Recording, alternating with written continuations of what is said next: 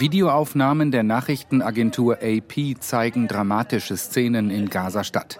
Hunderte, vielleicht tausende Menschen stehen an der Küste des Gazastreifens im Staub. Eine Straße gibt es hier nicht mehr. Die Häuser neben ihnen sind zerstört. Die Menschen warten auf die Ankunft von Lastwagen mit Lebensmitteln. Ein Mann hält einen Jungen im Arm, mutmaßlich seinen Sohn. Ich wünsche mir den Tod für die Kinder, weil ich ihnen kein Brot besorgen kann. Ich kann sie nicht ernähren. Ich kann meine eigenen Kinder nicht ernähren.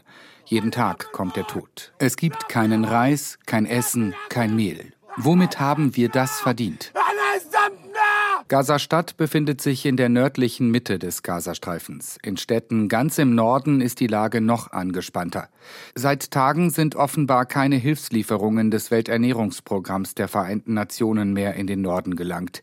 Die Organisation verweist auf Gewalt und Ausschreitungen bei der Verteilung der Lebensmittel.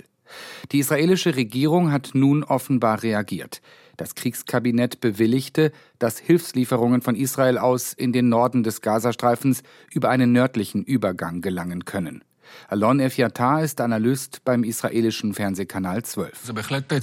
Das ist ein bedeutender Schritt. In den letzten Wochen haben Hunderttausende Palästinenser im Norden des Gazastreifens keine Nahrung erhalten, weil die Lieferungen, die über Rafah im Süden reinkamen, ständig geplündert wurden. Die humanitäre Krise hat sich enorm verschärft. Israel hat den Gazastreifen abgeriegelt und begründet das mit Sicherheitsbedenken. Hilfslieferungen werden von Israel zunächst kontrolliert und dann in den Gazastreifen gelassen. Nach Ansicht von Hilfsorganisationen gelangen viel zu wenige Lieferungen nach Gaza. Die Vereinten Nationen haben mit Blick auf den Norden des Gazastreifens vor einem starken Anstieg vermeidbarer Todesfälle bei Kindern gewarnt. Eine Waffenruhe zwischen Israel und der Hamas würde Hilfslieferungen wohl erleichtern. Ein Abkommen würde auch die Freilassung israelischer Geiseln und palästinensischer Häftlinge vorsehen. In die Verhandlungen ist zuletzt wieder Bewegung gekommen.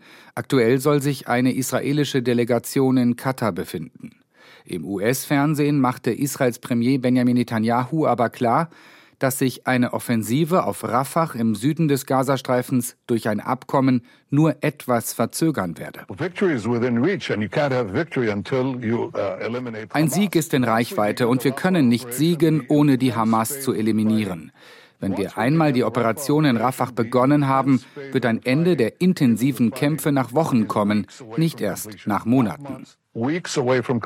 Netanyahus Äußerungen zeigen, wie schwer die indirekten Verhandlungen zwischen Israel und der Hamas werden. Denn die Hamas will ein Szenario, in dem sie nach einer mehrwöchigen Waffenruhe wieder angegriffen wird, verhindern.